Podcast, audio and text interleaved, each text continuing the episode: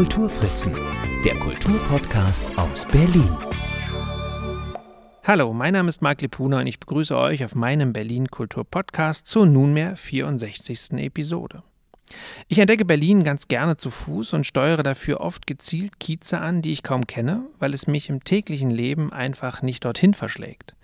Und beim Kiezentdecken liegt mein Fokus dann natürlich auf der Kultur in eben jenem Kiez, was gemeinhin auch besondere Architektur mit einschließt. Und da gibt es dann manchmal bestimmte Ecken in Berlin, da steht die Architektur dann auch im Zentrum, weil es mit bildender oder darstellender Kunst nicht weit her ist.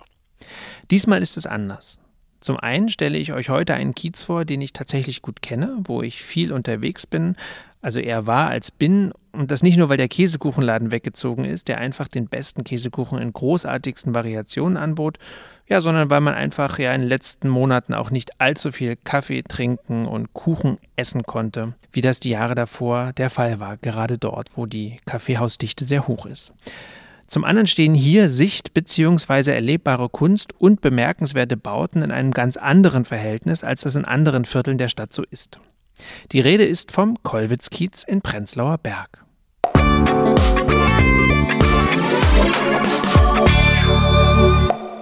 Vier große Magistralen begrenzen das, was der Kiezatlas den lebensweltlich orientierten Planungsraum Kollwitzplatz nennt.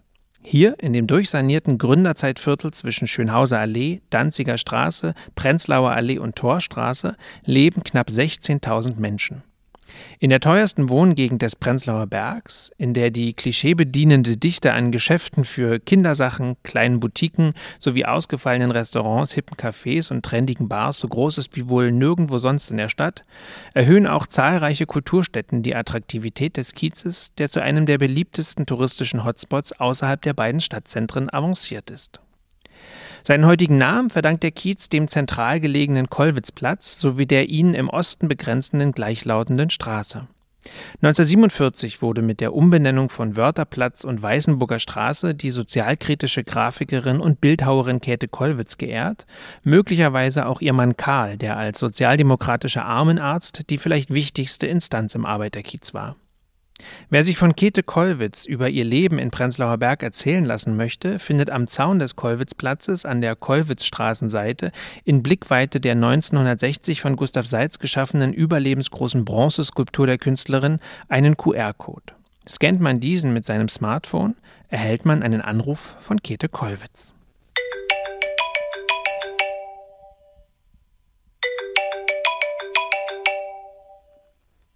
Einen schönen guten Tag. Ich bin Käthe Kollwitz, Grafikerin, Malerin, Bildhauerin. Der Platz, auf dem ich sitze und die Straße dort, an der ich fast 50 Jahre gewohnt habe, tragen meinen Namen. Es ist unverkennbar Katharina Thalbach, die in diesem Talking Statues Projekt der Künstlerin ihre Stimme leiht. Mein Haus, das 1943 bei einem Bombenangriff zerstört wurde, stand da drüben an der Ecke. Ich müsste den Kopf ein bisschen nach rechts drehen, um es zu sehen, aber der Blick erfreut mich nicht ohne weiteres. Er versetzt mich, obgleich er sich doch auf das richtet, was mein Leben als geschätzte Künstlerin, als Ehefrau eines außergewöhnlichen Mannes und als Mutter zweier Söhne war, zurück in jene Trauer, die ein Gewicht hatte, das es mir irgendwann erschwerte, meinen eigenen Kopf zu tragen. Während ihres Monologs führt sie zur Kollwitzstraße 56a, wo einst das Wohnhaus der Familie Kollwitz stand, direkt an der südlichen Spitze der dreieckigen Grünfläche, die zwischen 1885 und 1887 als Schmuckplatz im neu erschlossenen Wohngebiet angelegt wurde. Nur ein Blick auf den Stadtplan macht deutlich, dass sich in unmittelbarer Nähe, lediglich durch die Knarkstraße und eine gründerzeitliche Häuserzeile getrennt, eine weitere triangelförmig gefasste Parkanlage befindet. Achtmal größer als der Kollwitzplatz lädt der jüdische Friedhof an der Schönhauser Allee auf fünf Hektar zu besinnlichen Spaziergängen ein. Nachdem der alte innerstädtische Friedhof in der großen Hamburger Straße geschlossen wurde, fand hier, damals noch unmittelbar vor den Toren der Stadt, im Jahr 1827 die erste Grablege statt. Bis 1880, mit der Eröffnung des jüdischen Friedhofs in Weißensee, wurden hier alle in Berlin verstorbenen Juden und Jüdinnen beigesetzt, unter ihnen 1864 der Komponist Giacomo Meyerbeer. Vereinzelte Beerdigung gab es dann noch bis in die 1970er Jahre. So fanden hier 1899 der Verleger Leopold Ullstein, 1932 James Simon, der Kunstmäzen, der dem preußischen Staat die Nofretete schenkte, oder drei Jahre später der Maler Max Liebermann ihre letzte Ruhe. Sehenswert sind das eklektizistisch gestaltete Wandgrab des Ehepaars Mannheimer aus gelbem Klinker sowie das pyramidenförmige Grabmal der Fabrikantengattin Sophie Löwe, das mit einem Porträtmedaillon gegen die Tradition der Bildlosigkeit in der jüdischen Friedhofskultur verstoßen haben soll. Und es soll das erste Beispiel dieser Art in Berlin sein. Auch das 2005 auf den Fundamenten der kriegszerstörten Trauerhalle errichtete Lapidarium, das mehr als 60 Grabsteine ausstellt und über jüdische Trauerkultur informiert, lohnt einen Besuch. Interessanterweise findet man im Kollwitz-Kiez kein historisches oder historistisches Kirchengebäude. Die Türme zahlreicher christlicher Gotteshäuser bestimmen allesamt die Skyline der unmittelbaren Nachbarschaft. Das religiöse Schmuckstück des Viertels versteckt sich in der Riekestraße 53. Hier steht die größte Synagoge Deutschlands. Ein Blick durch die beiden Torbögen des Vorderhauses lässt das Ausmaß der im Hof gelegenen, von Gemeindebaumeister Johann Höniger entworfenen neoromanischen Basilika kaum erahnen. 1904 wurde sie als Friedenstempel mit Religionsschule und Schulbaracke eingeweiht. Ihre Größe verweist auf die immense Bedeutung Prenzlauer Bergs als Mittelpunkt jüdischen Lebens um die Jahrhundertwende. Während der Diktatur der Nationalsozialisten wurde das Gebäude als Pferdestall und Depot für die Wehrmacht missbraucht. 1953 fand nach einer umfassenden Renovierung die erneute Weihe der einzigen erhaltenen Synagoge Ostberlins statt, die daraufhin zum Zentrum des Judentums in der DDR avancierte. Ab 2004 erfolgte eine dreijährige Sanierung des Gebäudekomplexes. Wendet man den Blick von der Synagoge nach links, schaut man auf den 44 Meter hohen, aus märkischen Ziegeln erbauten Wasserturm. 1877 fertiggestellt ist das von Wasserwerksdirektor Henry Gill entworfene, mit einem Hochwasserreservoir ausgestattete Wohngebäude für die Maschinenarbeiter der älteste Wasserturm Berlins. Er stellte bis 1952 die Wasserversorgung in den umliegenden Vierteln sicher. Im daneben liegenden Maschinenhaus wurde 1933 von den Nationalsozialisten ein wildes Konzentrationslager eingerichtet. Das Gebäude wurde 1935 im Zuge der Umgestaltung des Geländes abgerissen und die neue Freifläche zu einer öffentlichen Grünanlage. Heute befindet sich hier ein Spielplatz. Noch immer existiert der auf den überwölbten Wasserspeichern angelegte Park, von dem aus man einen schönen Blick über das Stadtviertel bis zum Fernsehturm am Alexanderplatz hat. Die Speicher selbst werden gelegentlich für künstlerische Interventionen genutzt und es sind nicht die einzigen historischen Industriebauten, die im Kollwitz-Kiez als Kulturorte revitalisiert wurden. An der Prenzlauer Allee Ecke Saarbrücker Straße steht die Backfabrik. In der 1911 von den Gebrüdern Aschinger gegründeten Fabrik wurden in den 1920er Jahren wöchentlich 1,1 Millionen Brötchen gebacken. Erweiterungsbauten ermöglichten, dass das Spektrum der dort produzierten Lebensmittel kontinuierlich größer wurde. Neben Teigwaren stellte die Aschinger AG dann auch Sahneeis, Konserven, Wurst und Sprudelwasser her. Die ungewöhnlichste Erweiterung erfuhr das Gelände dann aber erst 1972, als Erich Honecker hier einen Atomschutzbunker im Keller errichten ließ. Seit zwei Jahrzehnten sind nun kreative Denkarbeiter und ein großes Fitnessstudio hier beheimatet. Auf dem Gelände befindet sich mit dem Nocti Vagus auch Berlins erstes Dunkelrestaurant, in dem regelmäßig Krimi, Grusel und Musikdinner angeboten werden. Wer Literaturveranstaltungen oder Konzerte sucht, sollte mal in das Programm der Klinker Lounge schauen, die in der ehemaligen Halle für Sahneeisproduktion eingerichtet wurde. In unmittelbarer Nachbarschaft stehen die gelben und roten Klinkerbauten der Bötzow Brauerei. Hier auf dem einstigen Windmühlenberg stellte man ab 1885 Bier her, das nicht nur am preußischen Königshof serviert, sondern auch vor Ort in einem riesigen Biergarten ausgeschenkt wurde. Das Gelände, auf dem bis 1949 gebraut wurde, wird derzeit nach Plänen des britischen Stararchitekten David Chipperfield zu einem Quartier mit einem Hotel, Geschäften, Büros, Freizeit- und Kulturangeboten umgebaut. Ein paar Meter dieser Brückerstraße hinauf stehen die Gebäude der ehemaligen Brauerei Königstadt, die zu den ältesten der mehr als ein Dutzend Brauereien gehörte, die sich seit Mitte des 19. Jahrhunderts in unmittelbarer Nachbarschaft zueinander ansiedelten. Um 1890 entstanden die erhaltenen Ziegelbauten, in denen sich früh eine kleinteilige Nutzung etablierte, die bis heute Bestand hat. Derzeit arbeiten hier etwa 500 Menschen in kleinen Ateliers, Handwerksbetrieben, Medienunternehmen und Startups. Gelegentlich finden Konzerte im Roadrunners Paradise Club statt, der im ehemaligen Kesselhaus mit ausgesuchten Devotionalien die klassische Auto- und Motorradkultur feiert. Nur wenige Monate bevor Corona alles veränderte, hat Kino und Bar in der Königstadt hier eröffnet, ein Ort, in dem die Kunst des Filmemachens im Mittelpunkt stehen soll. Mit dem internationalen Kurzfilmfestival Interfilm Berlin gelang ein spannender Auftakt. Weitere Festivals, themenspezifische Reihen und Filme fernab des Mainstreams sollen bald möglichst wieder das Programm bestimmen. Ein weiteres Kino, aber eines, das durchaus auch Blockbuster zeigt, findet man dann mit dem Cinestar Kino in der Kulturbrauerei, einem 25.000 Quadratmeter großen Bauensemble im Nordwesten des Kollwitz-Kiezes. Hier, wo die Danziger Straße und die Schönhauser Allee aufeinandertreffen, wurde erst 1967 der Brauereibetrieb endgültig eingestellt. Bereits 1962 zog allerdings die Kultur aufs Gelände.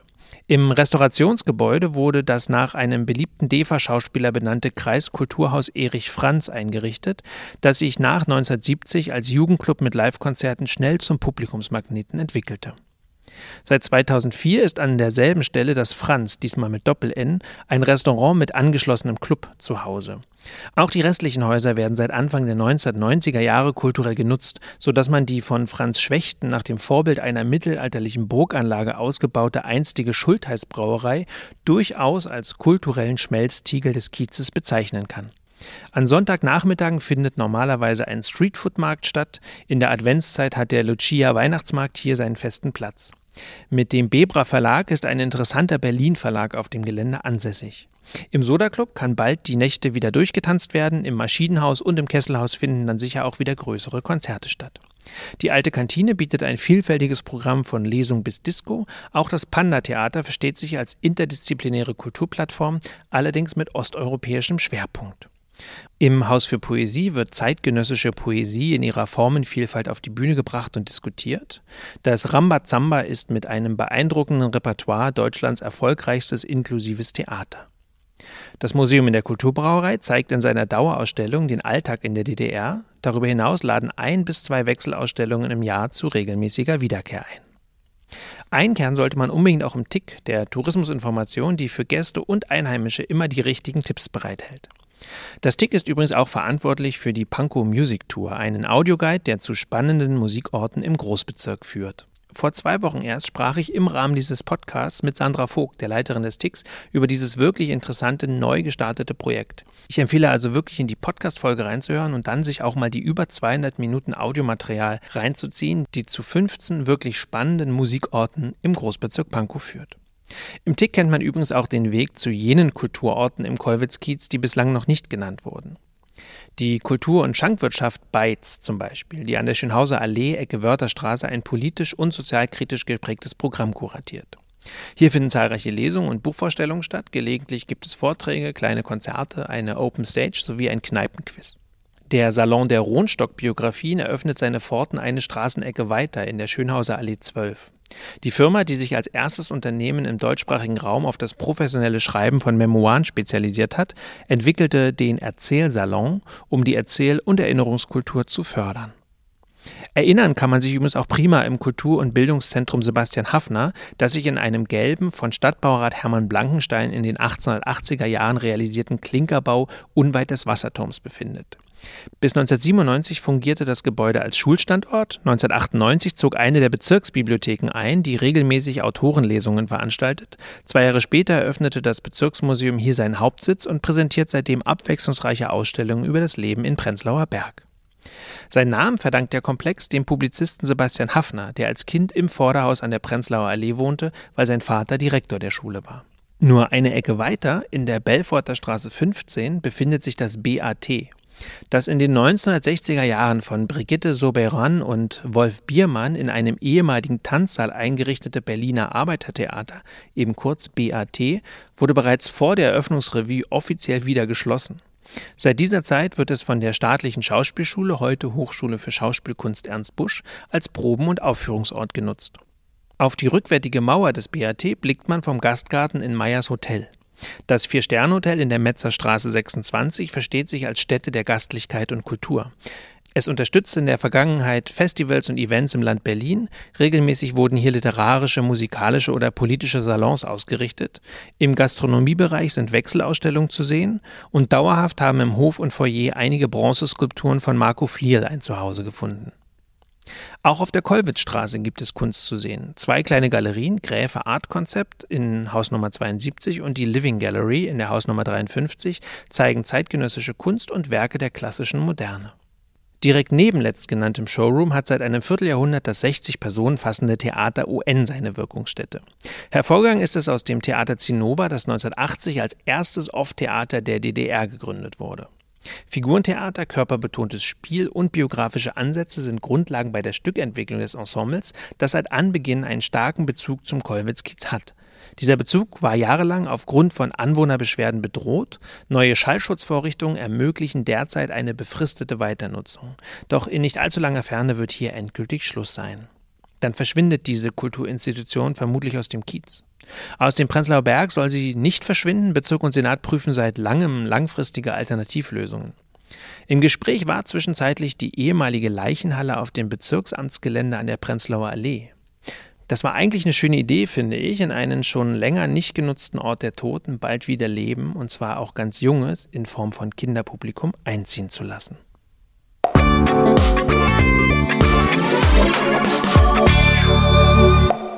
Das war sie, die heutige Episode meines Berlin Kultur Podcasts. Falls ihr eine Idee habt, welchen Kiez ich demnächst mal kulturelle unter die Lupe nehmen soll, schickt mir euren Vorschlag an mark mit c@kulturfritzen.net oder nutzt die Kontaktfunktion der Kulturfritzen Social Media Kanäle. Auch sonst freue ich mich über Feedback, gute Bewertungen, Hinweise und Kritik. Mein Name ist Marc Lipuna. Vielen Dank fürs Zuhören. Die